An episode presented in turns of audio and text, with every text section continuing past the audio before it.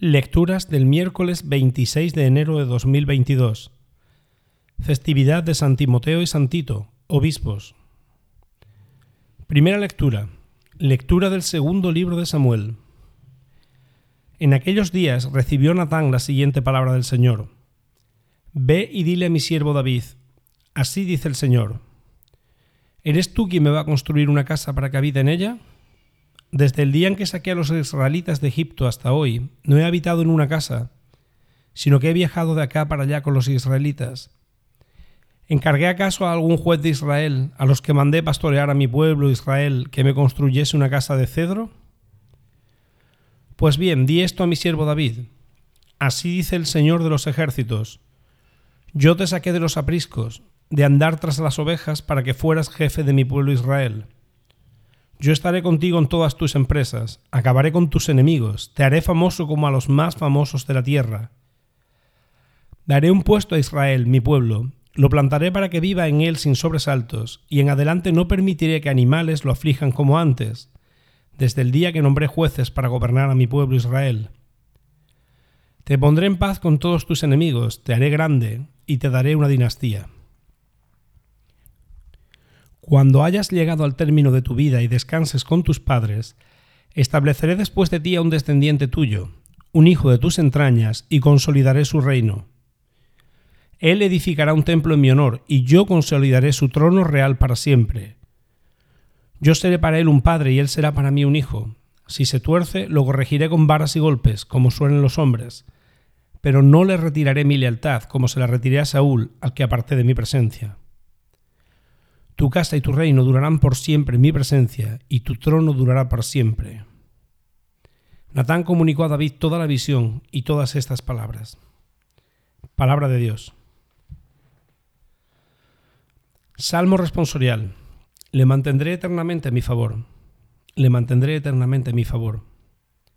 Sellé una alianza con mi elegido, jurando a David, mi siervo, te fundaré un linaje perpetuo, edificaré tu trono para todas las edades le mantendré eternamente en mi favor.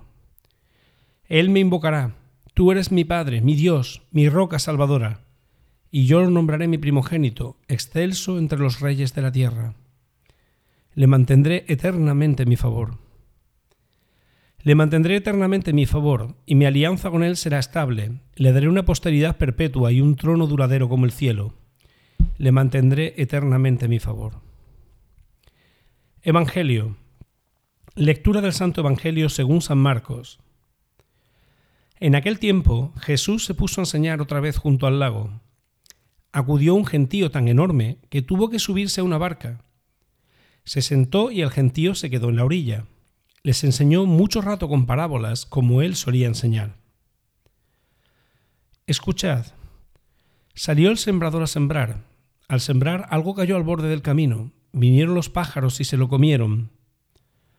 Otro poco cayó en terreno pedregoso, donde apenas tenía tierra. Como la tierra no era profunda, brotó enseguida, pero en cuanto salió el sol se abrasó y por falta de raíz se secó. Otro poco cayó entre zarzas. Las zarzas crecieron, lo ahogaron y no dio grano. El resto cayó en buena tierra. Nació, creció y dio grano, y la cosecha fue del treinta o del sesenta o del ciento por uno. Y añadió, el que tenga oídos para oír, que oiga. Cuando se quedó solo, los que estaban alrededor y los doce le preguntaban el sentido de las parábolas. Él les dijo, A vosotros se os han comunicado los secretos del reino de Dios. En cambio, a los de fuera todo se les presentan parábolas para que, por más que miren, no vean, por más que oigan, no entiendan, no sea que se conviertan y los perdone. Y añadió, ¿no entendéis esta parábola? Pues ¿cómo vais a entender las demás? El sembrador siembra la palabra. Hay unos que están al borde del camino donde se siembra la palabra, pero en cuanto la escuchan, viene Satanás y se lleva la palabra sembrada en ellos.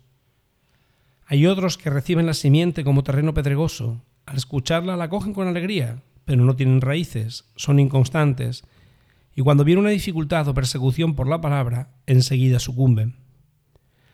Hay otros que reciben la simiente entre zarzas, estos son los que escuchan la palabra, pero los afanes de la vida, la seducción de las riquezas y el deseo de todo lo demás los invaden, ahogan la palabra y se queda estéril.